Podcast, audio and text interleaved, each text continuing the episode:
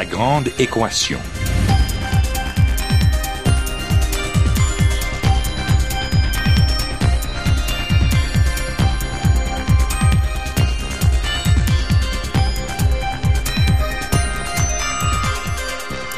Ici Normand Mousseau, bienvenue à La Grande Équation, votre rendez-vous hebdomadaire avec la science. Cette semaine, la lutte pour l'espace politique des mouvements autochtones.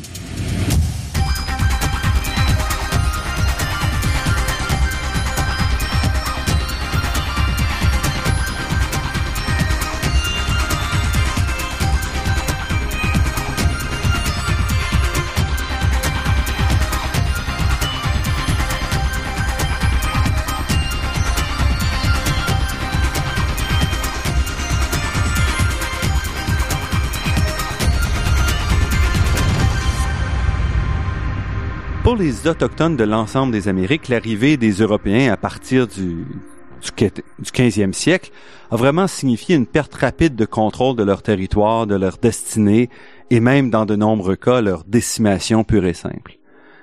Malgré l'ampleur et l'étendue de la violence faite aux Amérindiens par les colons européens, qui s'appuyait à la fois sur le racisme et la cupidité, la plupart des sociétés américaines ont encore beaucoup de difficultés aujourd'hui à reconnaître cette violence, à la nommer comme telle et à redonner aux Autochtones l'espace politique et économique pour reprendre le contrôle de leur destinée. Pendant longtemps, les divers gouvernements ont en fait misé sur la disparition des Autochtones par assimilation, par extinction, pour éviter d'agir. C'était encore la direction escomptée, même chez les observateurs les plus neutres, il y a 40 ou 50 ans. On s'attendait à ce que, doucement, les Autochtones disparaissent. Or, c'est pas ça qui s'est passé, au contraire.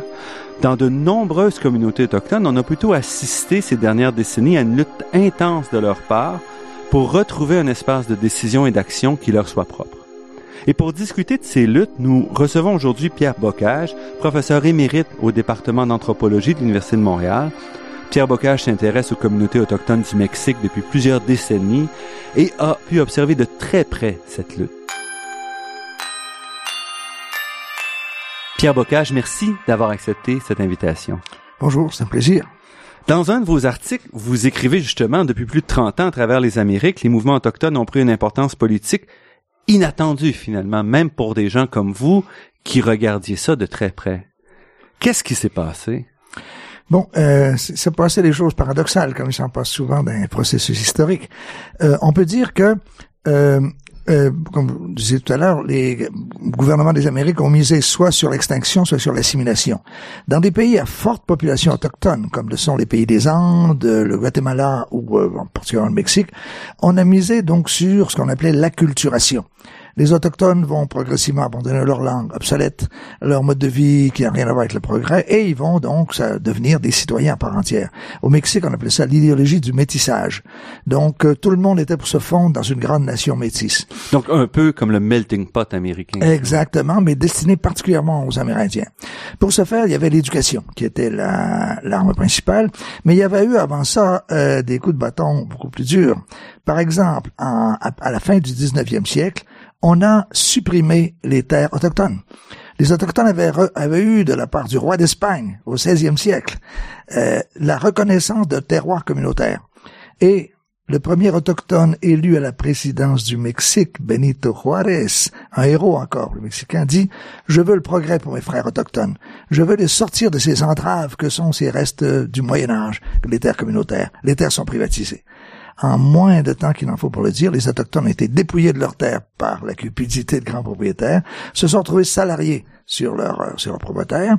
Mais au lieu de, alors, on a dit, ça y est, il n'y aura, plus d'Autochtones. D'ailleurs, il y avait des trucs statistiques pour les faire diminuer régulièrement dans les statistiques.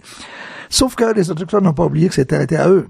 Et en 1910, ils ont joint les révolutionnaires pour renverser le régime mexicain. C'était la révolution mexicaine. Et on dit, on veut des terres. Les révolutionnaires, dirigeants révolutionnaires, ont dit d'accord, on vous les donne, mais pas en tant qu'autochtones, on vous les donne comme paysans.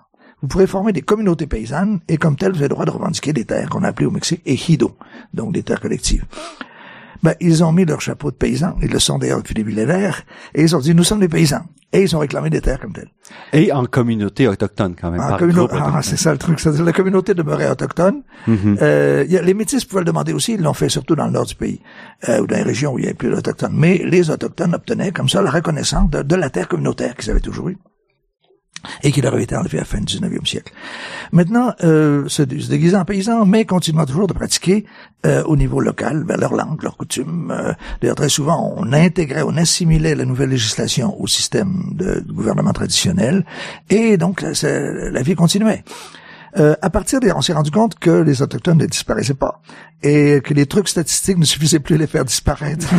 Donc, à partir des années 60, 70, euh, alors là, tout à coup, quand le, bon, dans le cas du Mexique, quand le fameux miracle mexicain, la croissance de 6% par année pendant 30 ans. Donc ça, on a vu ça à partir des années 40, de 40, à 70, c'est ce qu'on appelait le miracle mexicain. Donc, avec les grandes réformes agraires, industrielles, financières, avec l'appropriation des ressources naturelles, le Mexique a connu donc un, une croissance soutenue. Ça a calmé les luttes. À partir de la fin des années 60, euh, ça, ne fonctionne plus, le modèle s'enraye, mhm.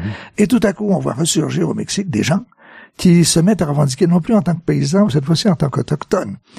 Bon, il s'est produit un ensemble de facteurs. Et ça, donc, c'était, ça avait disparu d'une certaine façon, cette revendication-là. Oui, du panorama politique, depuis, depuis près d'une centaine d'années. Voilà, depuis le début du XXe siècle. Oui, depuis le début du XXe siècle. Donc, on va apparaître cette revendication. D'où surgit-elle? Ça étonne tout le monde, la droite comme la gauche. On dit c'est pas des vrais, ça se peut pas, il n'y a plus d'Indiens. Et qu'est-ce qui s'est passé? Ben sous l'effet d'un double, il y a des facteurs extérieurs qui sont survenus. Le gouvernement d'ailleurs voulait, le gouvernement voulait éduquer les jeunes autochtones pour en faire les courroies de transmission du progrès, de la modernité dans leur village, comme on a fait au Canada avec les pensionnats. Hein, mm-hmm. Et là-bas aussi, il y a des pensionnats pour les jeunes autochtones, les auberges qu'on les appelait. Mais des jeunes autochtones qui sont retournés dans leur village, certains ont accepté de jouer le jeu, et d'autres ont dit, mais on a appris des tas de choses en ville. On a appris qu'il y a des lois. On a appris qu'on ne peut pas nous bafouer comme ça. On a appris qu'on a. On a appris l'histoire. On a appris que ces terres étaient à nous depuis toujours. Et ça, on parle des gens donc, qui ont été indiqués dans les années 50 et 60. Non, puis surtout 60 et 70. 70. 60, surtout, le mouvement là-bas commence surtout dans les années 60. 60, 70. Et c'est, en plus, il y avait eu euh, des théologiens de la libération qui étaient allés dans les régions, qui avaient dit, ben, vous avez des droits comme communauté, vous avez une culture, euh, vous avez, on doit respecter votre rapport à l'environnement. Donc, c'était une vague dans l'Église catholique qui a eu une importance grande en Amérique latine. Sous l'impact de ces deux facteurs, il y a eu une prise de conscience des autochtones, et surtout de la crise économique qui s'amplifiait, il y a une prise de conscience des autochtones. On n'est plus les paysans, on ne veut plus un lopin de terre de 5 hectares pour crever avec la famille. Ce qu'on veut maintenant, c'est la reconnaissance de nos territoires. Parce que aussi, les autochtones se retrouvaient quand même loin, mais surtout les les communautés autochtones sont beaucoup dans le sud du Mexique, c'est ça? Euh, sud, sud, est et ouest. Elles sont à la périphérie, au fond. Mhm. On peut dire que Donc, elles sont loin des centres de développement économique. C'est ça, qui est surtout le nord, essentiellement le nord du Mexique. Donc, ces communautés ont dit, ben nous, on on n'y croit plus aux emplois en ville, on n'y croit plus euh, au miracle mexicain. Ce qu'on veut, ce sont nos terres, et se réapproprier nos ressources. Euh, le mouvement a pris du temps. Il y a une dimension internationale aussi. C'est pas seulement au Mexique que ça se passait, ça se passait dans les Andes, euh, ça se passait en Amérique du Nord. Les autochtones mexicains ont rencontré des Mohawks, ils ont rencontré des Quechua du Pérou, et ils se sont mis à discuter tous ensemble. Et on, est, on peut dire bon, peut-être au Mexique, une étincelle, ça a été le soulèvement zapatiste de 94, où les autochtones ont dit, ben écoute, non mais on veut à la fois des terres pour cultiver, on veut nos territoires, on veut la reconnaissance de nos droits. Et on peut dire que depuis ce temps-là, bon, le mouvement n'a fait que s'amplifier, prenant au Mexique, contrairement à d'autres pays comme le Guatemala ou le Pérou, euh, une tournure plus légale. Donc on dit, il y a un espace dans les lois, on y croit, on veut bien y croire. On y croit de moins en moins, mais on peut bien encore y croire. Donc, on va lutter pour, à l'intérieur des lois, avoir la reconnaissance de nos cultures, nos langues. Et donc, c'est ce qui, c'est ce qui est produit depuis.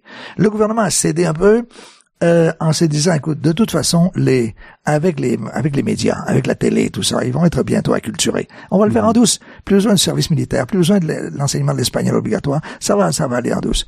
Mais ça ne s'est pas produit comme ça. Et on est, on a assisté globalement à une prise de conscience qui est toujours de plus en plus grande au niveau des autochtones, qui revendiquent pas de foutre tous les descendants d'espagnols à la mer. Ils sont 10% de la population mexique. Ils sont 12 millions sur 120 millions à peu près.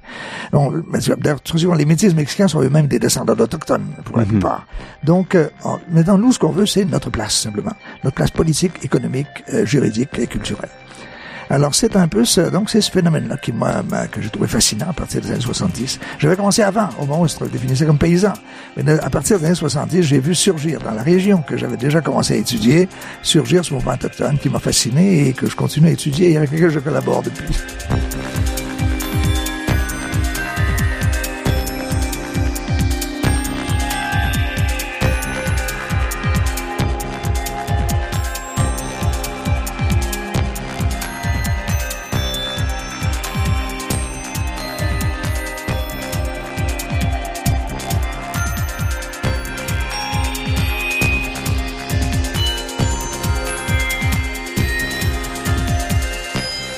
Ici Normand Mousseau, vous êtes à La Grande Équation et nous sommes en compagnie de Pierre Bocage, professeur émérite, anthropologue à l'Université de Montréal.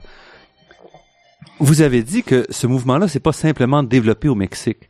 Donc, qu'est-ce qui ont été les grandes forces? Parce que, à la fois, si on peut, dans, surtout en, Amérique centrale, le Mexique, c'est l'Amérique du Nord, euh, mais il y avait deux forces, si on veut. Il y avait d'un côté la théologie de la libération, qui reconnaissait les peuples autochtones, mais il y a l'autre côté le socialisme communisme qui lui nie l'existence des particularités pour surtout euh, établir des rapports de force de classe. Mm. Et ces deux aspects-là jouaient beaucoup dans ces régions-là.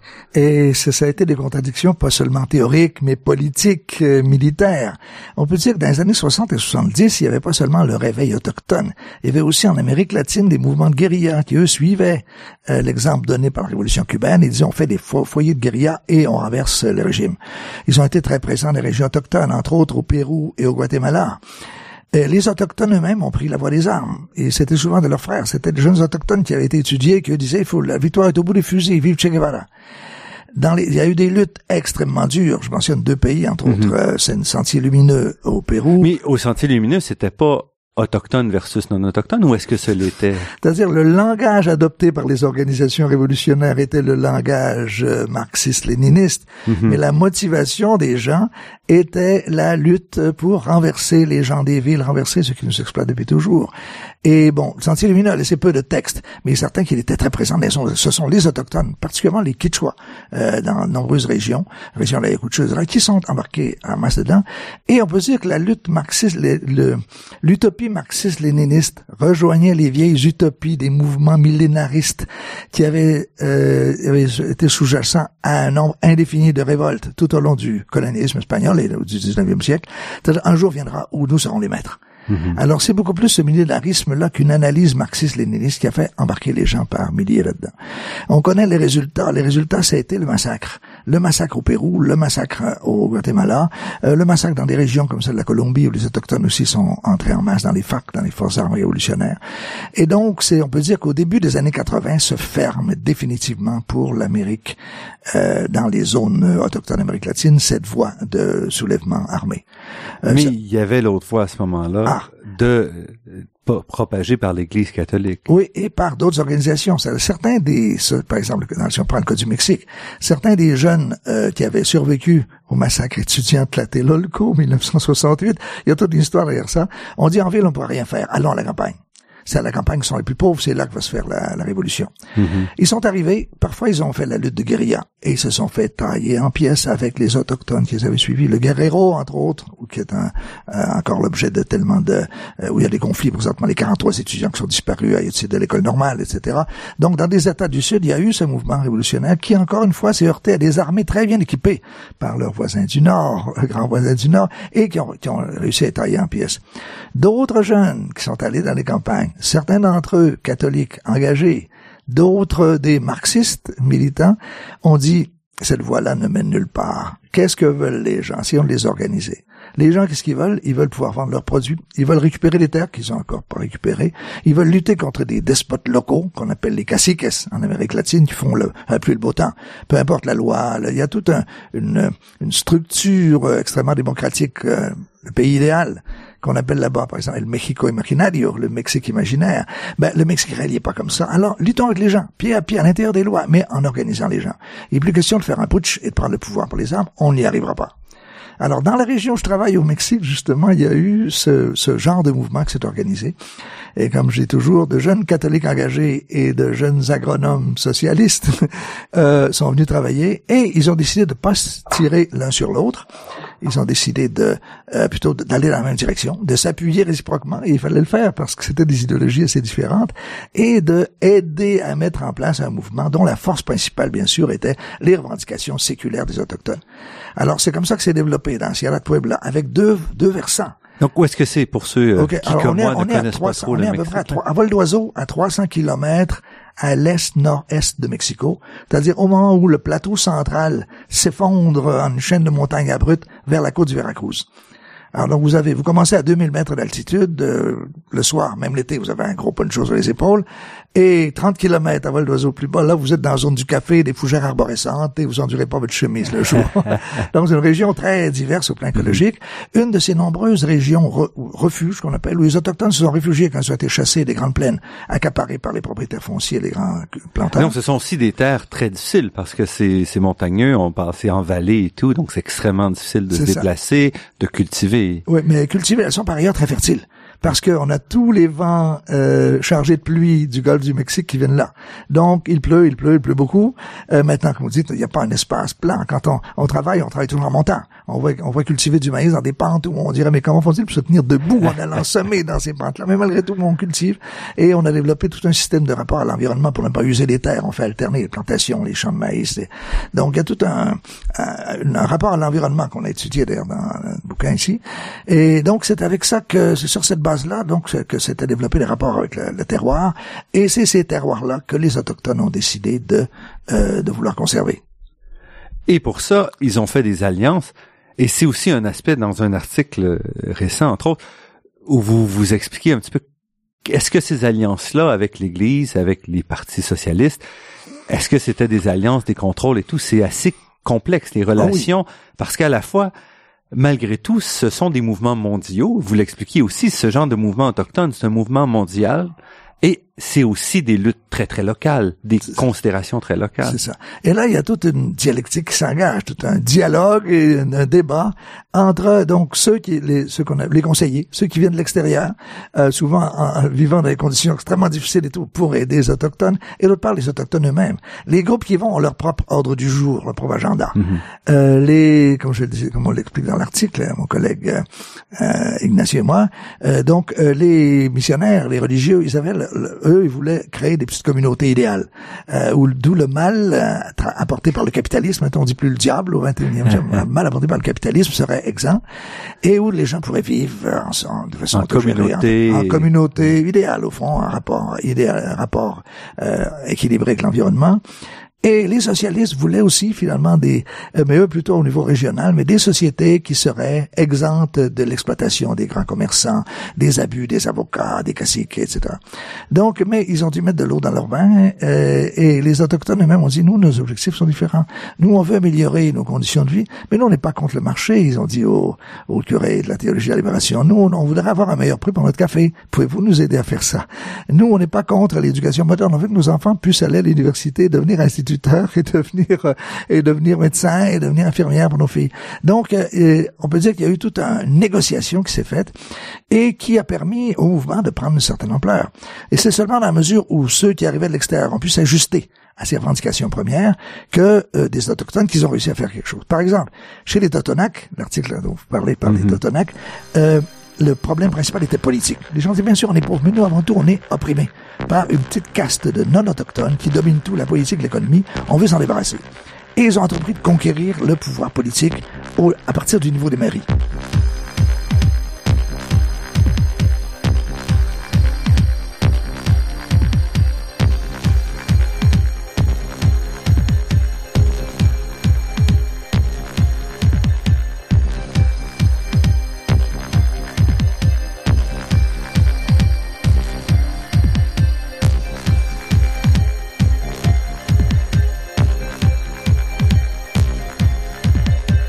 Ici Normand Mousseau, vous êtes à la Grande Équation sur les ondes de Radio VM et nous parlons des grandes luttes euh, pour l'espace politique des mouvements autochtones et entre autres des Totonakas. Mm, c'est ça. Pierre Bocage, donc vous, on a interrompu sur la, justement le, comment les communautés autochtones elles-mêmes se sont positionnées par rapport au, au rapport de force extérieure. C'est ça. Donc, ce qu'ils ont dit euh, aux théologiens de la libération, aidez-nous à prendre le contrôle de nos municipalités. Parce que c'est au niveau des municipalités que se fait le pouvoir des, s'exerce le pouvoir des non-indiens. C'est les mêmes qui nous achètent le café, euh, qui nous bousculent pour nous chuper nos terres à un prix ridicule, etc. Donc, aidez-nous. Et les curés ont accepté de travailler. À l'époque, la Et si on parle dans les années 70. Non, non, là, on est désormais les années 80, vers 80. les années 80, le temps passé. malgré, malgré, euh, Jean-Paul II, qui lui était pas du tout, euh, un, fervent admirateur de cette. Vous l'avez, mais ça a pris du temps avant que la nouvelle dialectique dans la nouvelle directive, nouvelle position de l'Église arrive jusqu'à la base. Il y avait des évêques, il y avait des curés progressistes, comme chez les zapatistes, comme au sud du Mexique, et donc ils ont continué de faire leur travail, même si de plus en plus venaient des directives. Attention, nous on fait pas de politique. Et l'archevêque de Mexico, voyez, c'est très mal. Il n'osait pas par ailleurs foutre dehors d'un coup tous ces curés, tous ces religieuses. Pourquoi? l'Église en ordre du jour pour empêcher les sectes protestantes parce que les de continuer euh, à gagner du terrain dans la région. Alors au fond, tant que les curés et la religieuse maintiennent les protestants à l'écart, euh, on va leur permettre de continuer à faire leur travail. Mais à un moment donné, on va, on se garde de, de prendre les choses en main. Donc et c'est ce qui s'est alors donc on a pris le contrôle de la, pris le contrôle de la mairie. On a commencé à faire des réformes, les routes, les écoles. Euh, on a donc on a supprimé. Mais ça prendre le contrôle, ça voulait dire s'organiser en parti politique et est-ce que c'est les, les, les, autochtones sont majoritaires dans cette région-là? Dans la région, ils sont majoritaires, mais au Mexique, la législation ne te permet pas de fonder un parti politique municipal comme ça, comme ici à Montréal où vous et moi on part un parti demain, l'alliance des Montréalais pour pour la grande équation. ça, ça, peut, ça se peut pas. Donc, alors il faut avoir une étiquette d'un parti national. Ils sont allés voir un parti de gauche euh, qui lui voulait faire des adeptes dans la région, et ils ont dit euh, voulez-vous nous permettre de nous présenter sur votre étiquette? Bien sûr, ont dit les gens du PRD. Et ils ont présenté, ils ont eu donc leur registre officiel, ils ont pu se présenter aux élections, ils ont remporté au la main. Ils sont restés dix ans au pouvoir.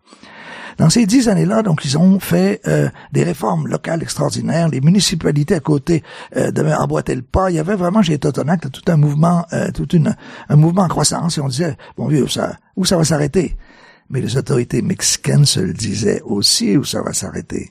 Parce que on voulait pas voir, on veut pas voir de mouvement autochtone politique vraiment émerger. Ben non. Alors tant que c'était une petite municipalité perdue au fond de la brousse, on s'en fout. Mais quand le mouvement commence à faire tâche d'huile, alors là on se dit qu'est-ce qu'on peut faire contre ça? Alors vous avez eu d'une part euh, les directives du Vatican qui arrivaient, on fait pas de politique, on fait pas de politique. Vous avez eu d'autre part le gouverneur de l'État qui a, souvent c'était un Benet qu'on avait comme gouverneur de l'État de Puebla. Maintenant, c'est un des grands patrons d'un parti du PRI, Parti révolutionnaire institutionnel, celui qui a été au pouvoir pendant 70 ans, qu'on a envoyé là comme en, en pénitence. Mais lui s'est dit, je vais remettre de l'ordre ici dans cet État. Et d'abord, ces curés communistes là qu'il y a la Sierra, je les remettre au pas. On donne plus de fonds, on coupe tous les crédits, plus de fonds pour les routes, plus de fonds pour l'administration. Et la municipalité avait promis des tas de choses. Et dans les premières années, ça allait bien. Et donc, on n'a plus de fonds. Alors, le pouvoir euh, commence à se, le pouvoir municipal commence à perdre un peu de force. En plus, le parti de gauche, lui, qui avait prêté gentiment son étiquette, son, son, son en-tête de lettres euh, au, euh, au, mouvement autochtone, commence à recruter.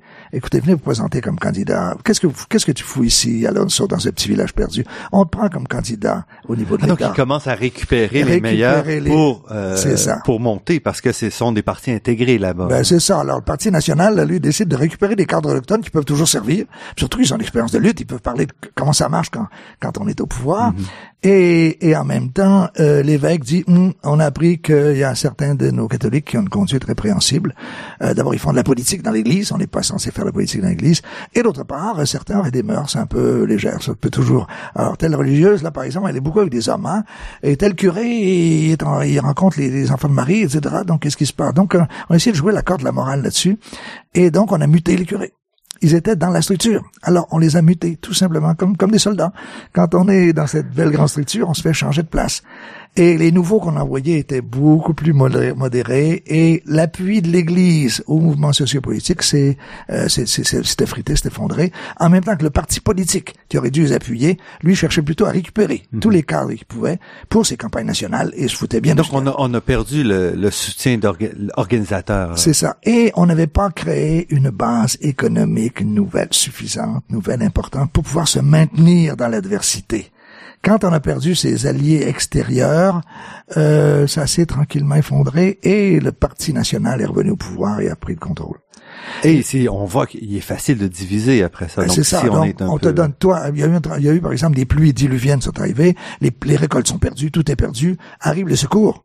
Mais le nouveau maire dit, écoute un peu, tu viens me demander des secours, toi, va demander à tes rouges, là, va demander à tes communistes qui t'appuient, va demander au curé qui est maintenant rendu à, à 300 km d'ici, euh, voir, voir s'il peut t'aider. Et donc, ils se sont trouvés sans rien, sans, sans un carton goudronné pour mettre sur la toiture et sans un sac de maïs pour manger. Donc, c'est comme ça qu'on a abattu le mouvement. Et c'est particulièrement intéressant de voir parce que dans la zone voisine... Ça, on parle des années 90. Là, on est des années 90. Et le, le, le tournant, on peut dire pas les dix années où ils sont au pouvoir, c'est les années 90. Mhm. Et en 99, euh, ils perdent euh, le pouvoir suite à la septième manœuvre. C'est l'année des grandes pluies, c'est l'année de la catastrophe écologique, où le prix se présente comme le dispensateur, le parti au pouvoir Mhm. nationalement, le grand dispensateur des, des bienfaits et des cadeaux. Dans la zone voisine, chez les Nawa, l'histoire était très différente à partir du début. Entre autres parce qu'on a cherché des alliances différentes et qu'on n'a pas hésité à les couper dès que c'était plus intéressant.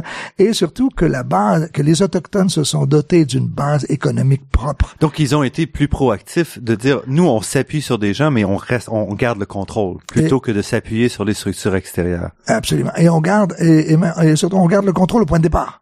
Et si des gens veulent venir nous aider dans ces conditions, on les accepte. Mais autrement, on n'est on est pas prêt. Mhm. Donc, alors, ce qui s'est produit dans la zone voisine, les Nawa, c'est là que travaillaient les agronomes socialistes. Euh, au début, ben, eux, ce qui les intéressait, c'était organiser des paysans. Les Autochtones, ils n'avaient pas ça en tête. Même les curés étaient plus sensibles à la dimension culturelle que l'étaient les, les agronomes socialistes. Eux, ils estimaient qu'au fond, il fallait amener le progrès dans la région. Mhm. Bien sûr, on, les Autochtones, font, on doit lutter contre le racisme et tout ça, mais la preuve, c'est qu'aucun d'entre eux n'apprenait la langue autochtone. Non, parce que c'est l'approche, l'idéologie socialiste, c'est de dire tout le monde est pareil et finalement on s'en va tous vers une uniformisation parce que Voilà. ce qui compte, c'est simplement la classe. C'est ça. Et en même temps, par exemple, les Autochtones font, euh, dans leur culte traditionnel, des fêtes splendides une fois par année au Saint-Patron, qui doit nous envoyer la pluie, qui doit envoyer la, qui doit faire que les gens sont pas malades et tout. Et je me souviens d'avoir entendu un agronome dire, écoute un peu, s'ils investissaient ça dans leur plantation, cet argent-là, ils auraient quoi acheter l'engrais, hein? Mais les Autochtones ont besoin de se retrouver, leur communauté, une fois par an, et de faire cette débauche de, de fêtes, de feux d'artifice, euh, de dindons, hein, servis en sauce piquante, de, de danseurs masqués, etc., qui durent trois jours pour que euh, pour être de nouveau en prise sur leur environnement. Euh, ils sont ils l'ont compris, lentement. Mais au point de départ, donc, ils ont choisi d'organiser une coopérative. Ils ont dit bon, c'est possible au Mexique. Un mouvement paysan, on peut pas. Euh, on se fait toujours taper dessus. Une coopérative, c'était admis par le Mexique. Et ils se sont appuyés sur certains secteurs, euh, disons, avant-gardistes, libéraux, qu'il y avait dans le, dans le parti central pour dire, mais oui, au fond, les caciques, ils égorgent la poule aux œufs d'or. Les paysans pourraient produire trois fois plus de café si on leur donnait un bon prix. Donc, vous vendez le café, on vous autorise à prendre le, vendre le café des, des paysans. Euh, On va vous donner votre licence, vous avez le droit de faire- le vendre, même l'exporter internationalement. Euh, vous pouvez développer les cultures nouvelles, vous pouvez faire des trucs comme ça.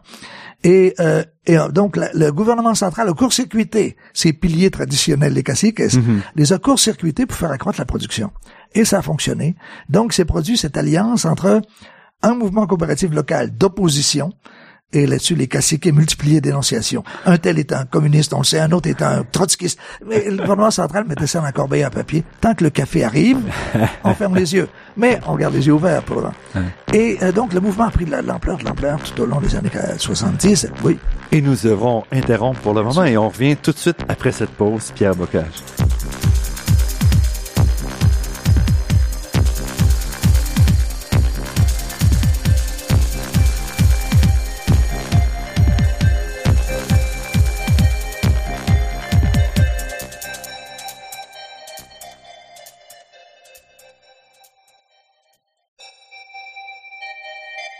Ici Normand Mousseau, vous êtes à La Grande Équation et nous sommes en compagnie de Pierre Bocage, anthropologue émérite à l'Université de Montréal.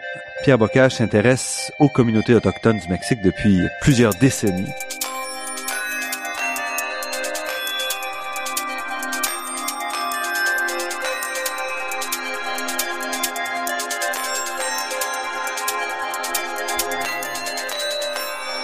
Vous compariez un peu la situation qui s'est faite chez les Totonacs aux, euh, Nawa. aux Nawa qui sont à côté. Juste à côté. C'est ça, c'est deux terroirs qui. Il y a juste un ravin entre les deux. hein. Et les Nawa, eux, ont pris un développement, ont misé sur le développement économique via, entre autres, les coopératives. C'est ça. Donc, ça a été la principale caractéristique. Euh, C'était très économiste au point de départ. On disait, si on développe les coopératives, si les gens vivent mieux, eux, ils seront mieux éduqués. Et étant mieux éduqués, ils seront plus conscients. Et étant plus conscients, ils se rapprocheront de l'idéal universel dont on parlait tantôt. Euh, les Autochtones ont pris toute l'éducation qu'on, qu'ils créaient en place, ont lutté pour avoir des écoles, sont battus, les réunions, puis battus, se sont battus pour avoir une école, et ensuite pour avoir un maître d'école qui sache enseigner quelque chose, et pour foutre dehors le maître d'école ou la maîtresse d'école qui n'enseignait pas. Et donc, il y a vraiment une prise, ils se sont battus pour avoir des prix. Euh, et en même temps, dans le cadre coopératif, on leur a dit, c'est la coopérative, elle est à vous. C'est pas quelque chose qui vient de l'extérieur. Mhm. Chaque peso que vous avez dans vos poches là, c'est vous qui l'avez gagné. Il n'y a pas de personne vous l'a donné. Et je me souviens d'avoir eu une engueulade, d'avoir assisté à une engueulade entre les, la coopérative, une assemblée de 300 personnes survoltées, et le représentant du gouvernement central qui, après la crise financière de 1982, euh, venait dire, écoutez, euh, il n'y a plus de subsides, il y a plus de subsides pour le maïs. Non seulement on va vous vendre plus cher désormais dans la période de suture, vous n'en avez plus, mais celui que vous avez en stock, vous devez augmenter le prix demain matin. Ont dit, non, tu peux nous vendre au prix que tu veux, nous voler si tu veux, mais ce qu'on a en stock ici, ça nous appartient. Et nous, on va pas le vendre plus cher tant qu'on aura du maïs bon marché en, en réserve. Cette coopérative, elle est, lui, il dit, mais enfin, vous êtes un point de vente du réseau national. non, on dit, nous sommes une coopérative autonome. Alors là, la question du pouvoir était posée. Et lui, il en revenait pas, il dit, jamais on m'a parlé comme ça nulle part. Et il dit, nous, on parle comme ça. Et ils avaient pas peur, on n'est plus la tête baissée, le chapeau dans les mains, on parle Et directement. donc, ces coopératives-là ont résisté, sont encore là aujourd'hui? Euh, oui, elles ont alors elles ont résisté. D'abord, elles ont résisté à une crise terrible. C'est-à-dire qu'eux, ils ont connu leur crise avant les Totonac. Les Totonac ont connu leur crise en 90 avec le changement politique euh, au niveau de l'État. Euh, disons, et dans à la fin des années 90, Au début des années 2000, ouais. début des années 2000. Les Nahuas ont connu, ont commencé leur crise dans les- au milieu des années 80, parce que le Mexique, euh, qui avait tout misé sur les ressources naturelles, sur l'endettement, etc. Ça nous rappelle des choses. Hein? Donc, c'est retrouvé dans le trou. Et là, c'est ces crédits, ces créanciers, ils l'ont pris à la gorge. Je dis que toi, tu hein, supprimes le nombre de postes fonctionnaires, tu supprimes les crédits agriculture, etc. Et tranquillement, ça s'est répandu dans l'ensemble du pays. La zone du café était d'abord épargnée parce qu'eux rapportaient des devises étrangères. Jusqu'au jour où on a dit, c'est votre tour maintenant, plus de subsides, débrouillez-vous. Ça nous a donné le soulèvement zapatiste à Chiapas, ce changement de politique dix ans plus tard. Hein. Dans la Sierra, ça a donné au point de départ la, presque la faillite presque de la coopérative. Parce que, entre autres, quand le gouvernement du même coup est en train de négocier le libre-échange avec le Canada et le Mexique et les États-Unis, supprime en 89 euh, les, toutes les, les prix planchers du café, l'organisme chargé de donner les crédits au café, etc. Débrouillez-vous désormais, c'est le marché. Mais c'est quoi le marché? Il est où? Euh, Les prix baissent de 50%, il n'y a plus d'argent pour payer les cueilleurs. Euh, donc, et la coopérative qui avait pris des crédits pour. Acheter le Ouais. café des paysans, leur donner une avance pour pas qu'ils aient à s'endetter auprès des usuriers, se retrouvent tout à coup avec un produit totalement dévalué, ils ont plus quoi faire avec ce produit. Alors là, ils ont dû rééchelonner leurs dettes. Et ça a été des années difficiles. Les années 90, qui voyaient l'essor du mouvement chez Totonac à côté, voyaient la lutte pour la survie de la coopérative et le nombre de membres diminuait. Ils ont essayé des cultures alternatives. Ils ont dit, écoute, c'est- magnifique pour le gingembre, pour la cannelle. Bien sûr, ça pousse très bien, mais le marché était ouvert maintenant. Et le gingembre et la cannelle asiatique arrivaient et leur coupaient les prix. Ils pouvaient plus vendre non plus plus. Jusqu'à un moment, les gens commençaient à sortir. Les autochtones. Souviens d'un jeune autochtone avec beaucoup d'humour. Je le vois partir son baluchon sur l'épaule. On prenait le même bus pour Mexico. Ah, Pierre, parce que moi, je travaillais avec la, coopéra- avec la coopérative puis avec les groupes culturels, ça depuis longtemps, c'est toute une histoire, toutes ces années. Ah, Pierre, c'était bien dans le temps, tu te souviens, quand tu nous enseignais à écrire en nahuatl. Euh, c'était bien, hein, on avait, on avait bien du plaisir, oui, c'était bien. Mais pourquoi tu nous as appris tu nous as pas appris l'anglais à la place? On pourrait travailler aux États-Unis, on allait travailler comme maçon au Mexico. L'humour nahuatl, hein, toujours Ouais. avec une, euh, avec une autre intention derrière. Et tout à coup, à la fin des années 90, ils ont dit, euh, la coopérative s'est dit, écoutez, nous, nos gens produisent, ils dépendent plus maintenant essentiellement du café. Ce sont les jeunes qui vont travailler à Puebla, à Mexico, parfois aux États-Unis, plus rarement, qui envoient de l'argent. Maintenant, il y a un autre problème, c'est que les gens, les gens se font détrousser en chemin. Il y avait une hausse des attaques euh, à main armée. Ben, mais à main armée d'un couteau, hein, ça, Ah on n'est pas, dans- on n'est pas dans les bandes, mais qui viennent et qui assaillent des gens parce qu'on dit celui-là, il revient de la ville, il y a de l'argent. Et or, la banque locale, il y avait une succursale. Elle prête pour les Indiens. Qu'est-ce que c'est ça? Avez-vous vos titres de propriété? Alors, ça vaut pas. Qu'est-ce que c'est? Ça? Un papier de fait. de- Alors, on va fonder une coopérative d'épargne et de crédit. J'ai dit, on a ça au Québec, vous savez. ah oui. À ce moment-là, Desjardins avait une, une œuvre internationale, les jardins internationaux. On a fait le contact. Certains d'entre eux sont venus suivre des cours qui se donnaient en espagnol à Lévis, près de Québec. Et ils ont ensuite mis ça à leur manière toujours à leur manière, et ils ont créé cette coopérative d'épargne crédit. Ça a été l'envol, le boom. Ils ont ruiné la banque locale qui a dû fermer ses portes. C'est eux qui ont maintenant tout le crédit de la région. Et les gros commerçants qui riaient de leur entreprise au début, maintenant, s'ils veulent pas aller à 50 kilomètres pour ouvrir un compte, ben, ils viennent déposer leur argent à la caisse populaire, qu'on appelle, euh, euh, euh, Tosepantomine, l'argent de... Comment est-ce que ce développement-là s'intègre dans, dans le développement de la culture autochtone ou de la communauté autochtone? Voilà. Alors, donc, on a un bon exemple avec la, toute la caisse populaire. On sait que chez nous, la caisse populaire, c'est essentiellement une affaire individuelle. J'imagine que vous avez un compte à la caisse populaire. Moi, j'en ai un. Bon, on va, on fait des emprunts, etc. Il y a même plus de comité de crédit comme avant. Tout ça, ça se règle un crédit automatique et tout. Alors là-bas, ils ont dit non, nous, on va fonctionner avec la coopérative de crédit comme on a fonctionné avec la coopérative de production. Tout dépend de la coopérative locale. Chaque communauté a sa coopérative et c'est là que sont prises ces décisions. Si on doit faire un prêt à quelqu'un, ou si on doit le prix qu'on va vendre le maïs, ça, va être décidé par vous au niveau de la coopérative. Si quelqu'un n'est pas euh, favorable, n'est pas quelqu'un de positif dans la communauté, mm-hmm. s'il est malveillant, c'est un voleur ou c'est un sorcier, vous ne l'admettez pas dans la coopérative. c'est vos critères qui prévalent. Donc, et à ce moment-là, et la coopérative centrale met tout ça ensemble. Et euh, donc, euh, alors le critère, c'est toujours la communauté qui doit fonctionner. C'est et et ça a fonctionné. Et les gens des communautés. Mais donc, ça fonctionne en quelle langue, par exemple? Alors, au niveau local, strictement en nahuatl. Maintenant, au niveau régional, alors là, c'est tout le problème. Ils ont maintenant des, euh, moment donné, ben, les fameux conseillers du début, quelques-uns sont restés, la plupart sont partis, quelques-uns sont restés, qui ne parlent toujours pas un mot de nahuatl après 40 ans. Euh, comme vous dites, c'est une question d'idéologie. Hein. Pour eux, l'espagnol, c'est la langue du progrès. Bon, ils comprennent surtout les gros mots quand on leur adresse. ils comprennent. Mais donc, alors, au niveau de la régionale, ça se fait en, en, espagnol. Surtout, il y a maintenant des Totonacs dans la coopérative. Les Totonacs, qui avaient résisté à créer leur propre mouvement coopératif. Il y a eu des essais, ça n'a pas mhm. fonctionné. Ils sont embarqués dans la coopérative de crédit, ils ont le même problème. Ils ont leurs jeunes qui vont travailler en ville, ils reviennent avec des sous, ils ont besoin de créer des comptes. Donc, il y a des, alors s'il y a des Totonacs, il faut qu'on parle en espagnol, puisque les Totonacs comprennent un peu le nahuatl, les Totonacs, entre les deux groupes, il y a une certaine hiérarchie. Hein. Ici, c'est les francophones qui comprennent l'anglais, pas vrai? Mhm, euh, Là-bas, c'est les Totonacs qui comprennent le nahuatl. Les nahuatl comprennent pas le Totonac. C'est trop compliqué, cette langue. Elle n'a pas de grammaire, disent les nahuatl. la même chose que les, les hispanophones leur disent à eux. Qui, veut, qui peut apprendre une langue comme la vôtre? Donc, ça se reproduit, ces stéréotypes. Donc, on parle espagnol. Mais, alors, l'idée toujours, on va garder la culture locale. Mais, euh, à un moment donné, alors, avec l'exode des conseillers, qui étaient payés par le gouvernement des années 70, 80, ils sont mhm. partis, il n'y a plus d'argent. Ceux qui sont restés sont restés à la dure, hein, avec un coin de plantation de café qu'ils avaient acheté, avec un petit salaire ici et là, ou parce que la femme travaille à l'Institut d'éducation des adultes. Donc, c'est comme ça qu'on survit. Alors, ils ont dit, euh, avec l'exode des conseillers, il y avait des gens qui devaient, il y avait du boulot à faire. Mhm. Mais ils sont mis à engager de jeunes autochtones de l'endroit. Et les jeunes autochtones, entre eux, ils parlent, ils ont appris l'espagnol. Ils ont appris mhm. la comptabilité à l'école secondaire locale et peut-être suivi un cours. Mais entre eux, ils parlent nahuatl. Et tranquillement, on a assisté à l'autochtonisation des cadres de la coopérative.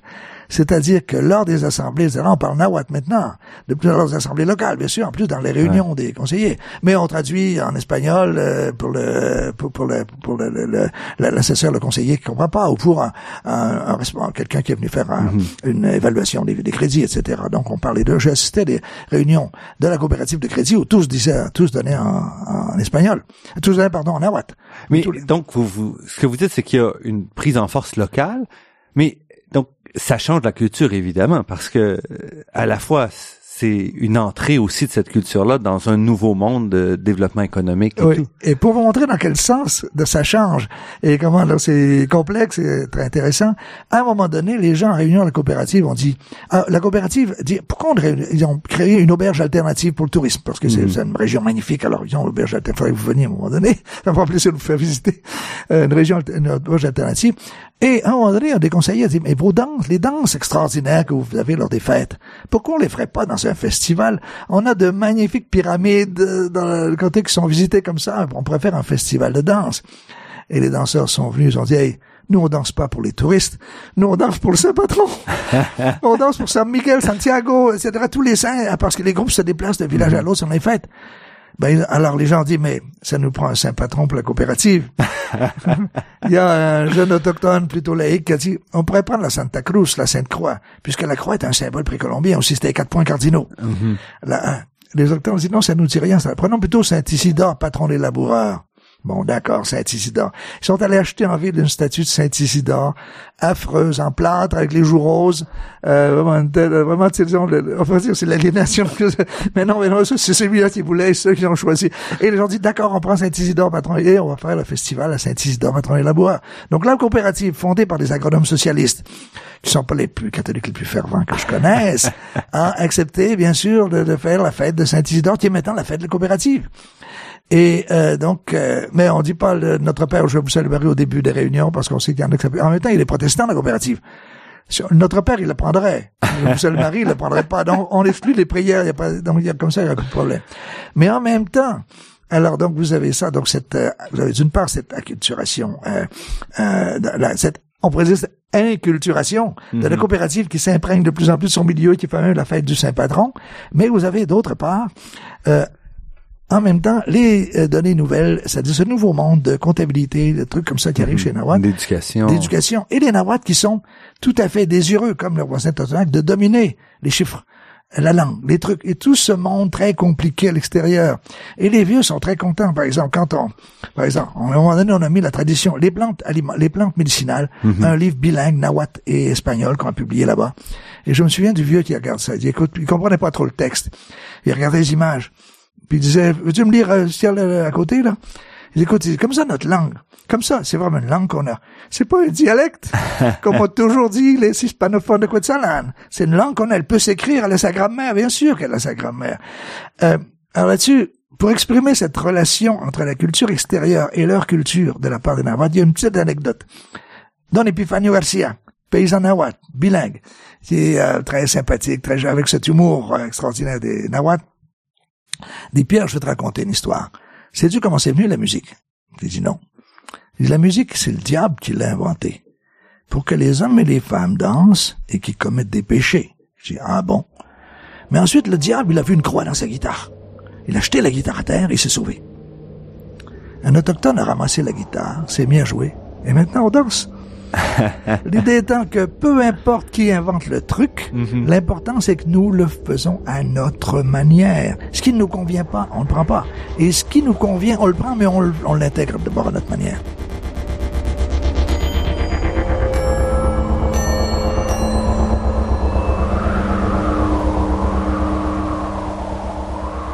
Pierre Bocage, anthropologue, comment est-ce que ce que vous nous décrivez au Mexique quels sont les liens ou quelles sont les différences avec ce qu'on a vécu au Canada depuis euh, depuis 40 ans du côté des autochtones? Parce qu'on a certains groupes qui se sont développés, on pense au cri d'abbé James par exemple, il y en a d'autres qui ont des problèmes encore aujourd'hui, euh, hmm. beaucoup à, à se mettre en place, à s'organiser. On pourrait dire que la principale différence entre, d'une part, le Mexique et les pays andins, que je mettrais ensemble, mhm. et d'autre part, les États-Unis et le Canada, mais également le Brésil, qui sont dans le même groupe que les États-Unis et le Canada, c'est toute la différence entre des pays où les autochtones constituent encore le substrat de l'ensemble biologique, culturel de l'ensemble de la population, même de la population qui parle espagnol. Au Mexique, la plupart des gens des villes sont des gens d'origine autochtone. Mm Il fallait voir d'ailleurs quand on vit de mercredi, euh, nous avait accompagnés quand on allait voir les, euh, voir les sympathistes qui disaient, à l'aéroport, mais c'était place d'un Indien, d'origine, mais lui dit pas, il est mon parent. bon, donc, et d'autre part, des pays où les autochtones étaient beaucoup moins nombreux et ils ont été en quelque sorte refoulés dans les coins. Mhm. Canada, Brésil. C'est dans ces pays comme le Canada ou le Brésil où la revendication territoriale est d'abord apparue. Les autochtones revendiquant des terres beaucoup plus vastes que leur petit jardin, ou que la réserve où ils sont pour pouvoir survivre. Mhm. Donc la revendication territoriale est apparue dans des pays comme Canada, États-Unis et Brésil à peu près en même temps, les années 70. Pendant cette période, les autochtones des Andes et du Mexique luttaient encore pour des parcelles de terre ou des terres communautaires. Ils n'avaient pas encore l'idée d'un territoire nawa ou d'un territoire totonac. C'est avec le alors, ce qui s'est produit en 1992, ça a été les contre-célébrations du cinquième centenaire. Au Canada, on n'a pas beaucoup entendu parler. En Amérique latine, c'était énorme. Parce que les dirigeants des pays célébraient avec les Espagnols la découverte du Nouveau Monde, la conquête, et les Autochtones ont célébré euh, du, de l'Argentine jusqu'au Canada, la résistance pendant cinq siècles de domination. Ça a permis le premier grand brassage d'idées. Les gens se sont mis à se rencontrer, se rencontrer à Quito, se sont rencontrés au, au Canada, au, Mexique. J'avais été interprète dans une, euh, délégation, avait une grande rencontre, il y avait entre une délégation canadienne, et là se mettaient à échanger des idées, ils n'en venaient pas comment c'est peut être différent. Un autochtone canadien disait, mais comment dites-vous qu'il faut faire une union avec les pauvres des villes? Les pauvres des villes sont quand même des envahisseurs. Et une Péruvienne nous répondait, mais pas chez nous. Les pauvres des villes sont nos enfants qui sont partis pour la ville parce qu'il n'y a plus rien à manger à la campagne. Donc, ils sont mis à mettre des idées ensemble et ceux du Sud ont intégré à ce moment-là cette, euh, cette dimension territoriale. Mais ça demeure une dimension territoriale qui est toujours accompagnée de beaucoup de social.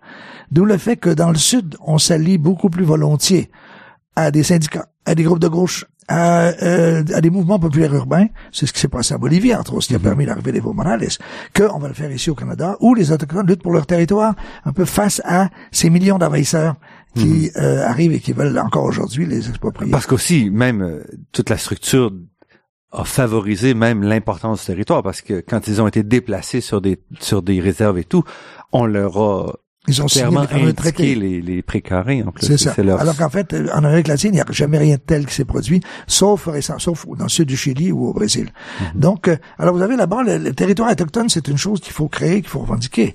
Et donc c'est une. Alors la- l'aspect commun à partir de à partir de ces grandes rencontres des années 90, l'idée a germé. Et à un moment donné, tout récemment, cette idée de territoire est devenue essentielle. Mais là, des, les années 2000, des Andes et du Chili jusqu'au Mexique et euh, jusqu'au nord. Pourquoi? Parce que la Chine s'est mise à demander beaucoup de métaux. Et donc l'arrivée des mines. Alors, ça a été l'invasion des compagnies minières. Les gouvernements latino-américains avaient, avec la, la venue du néolibéralisme, créé des législations beaucoup plus favorables pour l'exploitation minière. Mais personne s'en souciait, parce que les prix des métaux étaient bas. Le prix de l'or était pas très haut. Alors, en même temps, on avait la crise en Occident qui faisait hausser le prix de l'or, et on avait le développement de la Chine, surtout, qui faisait hausser, hausser le prix de tous les métaux utiles. Ça produisait ce paradoxe que mes profs d'économie dans le temps disaient, ça se peut pas. Quand le prix de l'or monte, les métaux utiles baissent et vice-versa. Là, tout montait en même temps. Et les compagnies étrangères et canadiennes au premier plan se sont ruées sur les pays d'Amérique latine et se sont fait donner des concessions extraordinaires.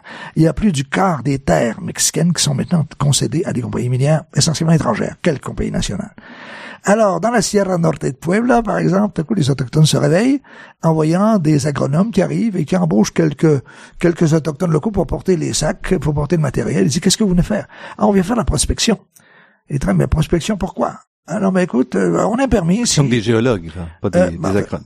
Non, c'est des géologues essentiellement qui viennent, mais des géologues des entreprises qui viennent euh, arpenter et qui tout à coup se mettent à, à, à obtenir des carottes, à creuser et qui se rendent compte tout à coup que, alors que les Espagnols avaient abandonné euh, leurs mines parce qu'il y a plus de veines importantes de métaux, il y a eu le processus, de minéralisation de l'argent dans tout le nord du pays, de l'or dans toute la ceinture de montagne où sont établis par hasard, comme par hasard les autochtones, est un il a favorisé le maintien de quantité, la, la, la présence d'une quantité importante de métaux. Bon, de l'or à 1800 dollars l'once, dès qu'il y en a deux onces par tonne, ça vaut la peine de faire une mine. Or, on trouve deux, trois onces par tonne dans le coin. C'est un nouvel Eldorado. Pour produire un mètre cube d'or, par contre, qui est à peut donner une vaste mine à ciel ouvert, la nouvelle technologie est à ciel ouvert, eh bien, il faut brasser euh, des millions de tonnes de roches et il faut aussi des millions de litres d'eau dans un pays où l'eau est rare et où les eaux usées, de toute façon, accumulées dans des montagnes, donc dans des réservoirs construits de paniers de misère sur les pentes, euh, se finissent toujours par filer, euh, filer en bas. Il y a eu, euh, au Mexique, dans le nord-ouest, un épanchement énorme. Alors donc, les Autochtones ont dit, mais écoute, euh, qu'est-ce qu'on peut faire contre les minières? Et là, ils sont, ils sont souvenus, et les jeunes autochtones ont étudié, que le Mexique a signé, imprudemment, en 1989, la Convention internationale de l'OIT sur les droits des Autochtones.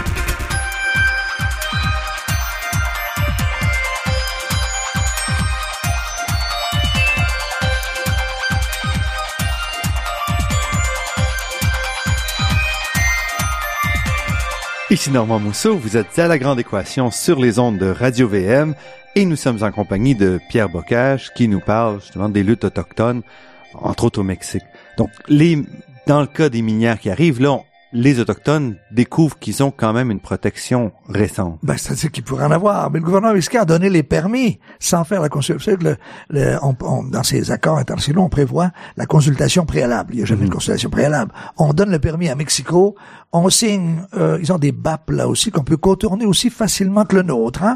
On donne les permis, on signe, le, on dit la compagnie ne fera pas de débris, toutes les précautions seront assurées, etc. Et on y va. Faites-vous en pas. Et, et là, un peu partout dans le pays, on voit les, les, les, les mines commencent à fonctionner, les prospections qui se font. Dans la Sierra, je me souviens, j'arrive tout à coup avec les autochtones, il y a trois ans à peu près, et euh, autour, alors avec la coopérative, on s'assoit autour d'une table, et ils disent, Pierre, euh, tu sais qu'il y a des compagnies canadiennes qui sont en train de faire des... Oui, je sais. Alors, on a parlé à l'avocat là-dessus, il nous a parlé de la Convention internationale, on la connaissait vaguement. Il dit que notre seule chance de maintenant tu sais que la compagnie Outland, c'est là une mexicaine, elle construit juste au sud de Quetzalhan. Cette compagnie-là, elle, euh, elle va prendre toutes les sources. C'est la zone où il y a des sources et c'est là qu'il y a l'or. Les sources d'eau. Toutes les sources d'eau de 47 000 habitants, à grande majorité autochtones de Quetzalhan, vont être prises. Et ensuite, on va avoir l'eau contaminée qui vont euh, lancer dessus.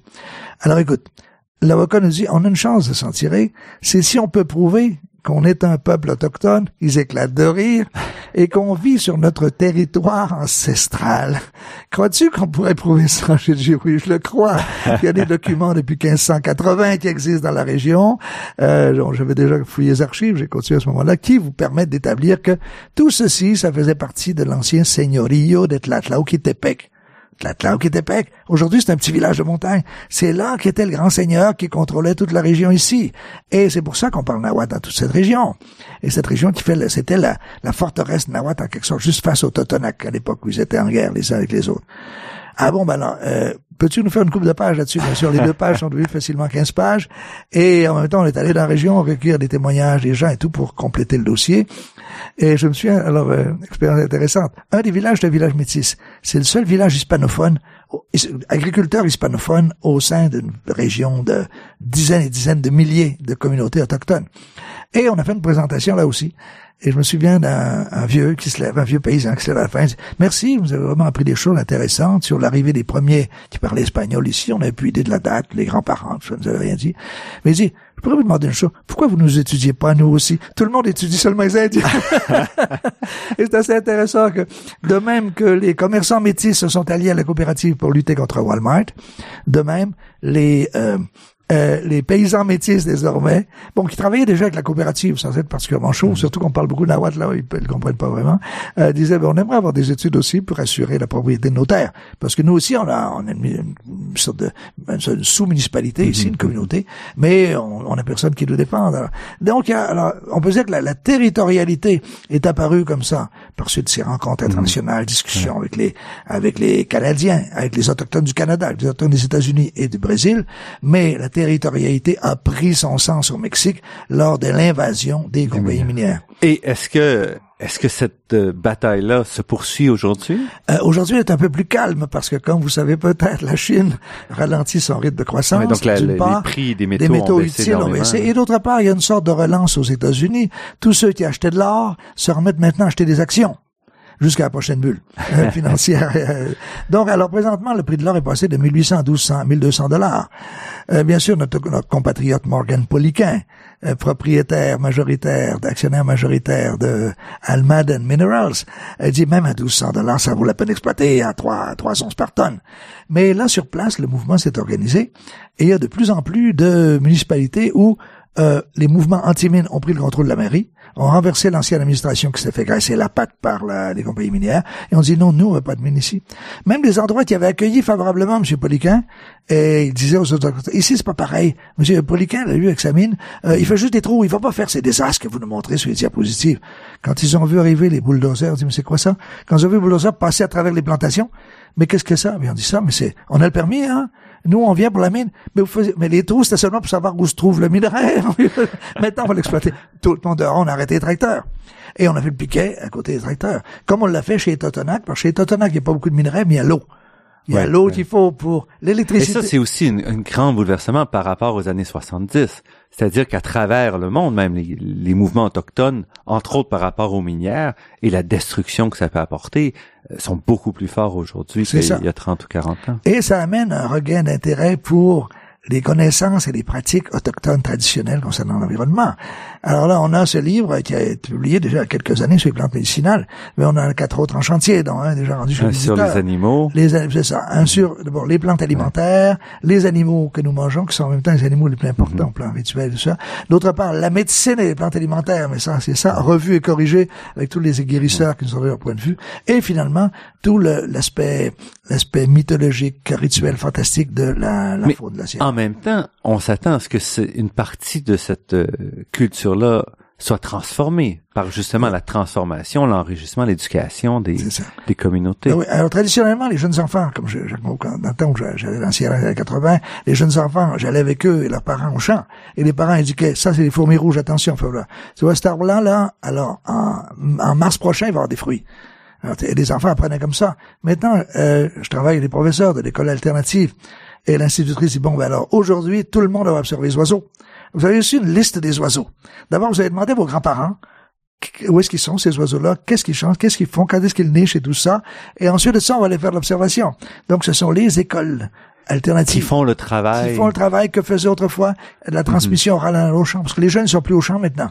Maintenant, ils sont à l'école. Parce qu'en fait, même si on regarde ici, la culture, euh, moi, je viens de, d'une ferme, donc je viens de la campagne, et c'est sûr qu'aujourd'hui, les jeunes, la majorité, n'ont pas cette connaissance-là. C'est ça. Même ceux de la campagne, ils ont plutôt des connaissances d'économie et tout. Mm-hmm. Alors, euh, tout à fait. Vous avez tout à fait fait le parallèle. Il y a une rupture dans la transmission orale, mais cette rupture-là, dans la mesure où il y a un mouvement autochtone conscient, qui mhm. crée sa propre école. La Tosépan a créé sa propre école, son propre réseau de santé. À la mesure où ça existe ça, euh, pour le réseau de santé, par exemple, on, fait la même le joint de la jonction intermède traditionnelle et moderne. Dans la mesure où ça, ça existe, euh, donc la transmission désormais va se faire, mais elle va se faire en suivant les canaux modernes. Et à la radio communautaire, il y a deux radios communautaires qui rivalisent de euh, de, de, de zèle pour faire pour, pour, faire diffuser ces connaissances. Pierre Bocage, on pourrait vous écouter longtemps et on vous réinvitera à nouveau certainement pour continuer cette discussion, mais on, doit l'interrompre euh, maintenant. Pierre Bocage, professeur émérite au département d'anthropologie de l'Université de Montréal, auteur de plusieurs livres, et on mettra ces livres sur euh, des liens sur le site internet de La Grande Équation. Donc, je vous remercie beaucoup pour cette entrevue. C'était un plaisir.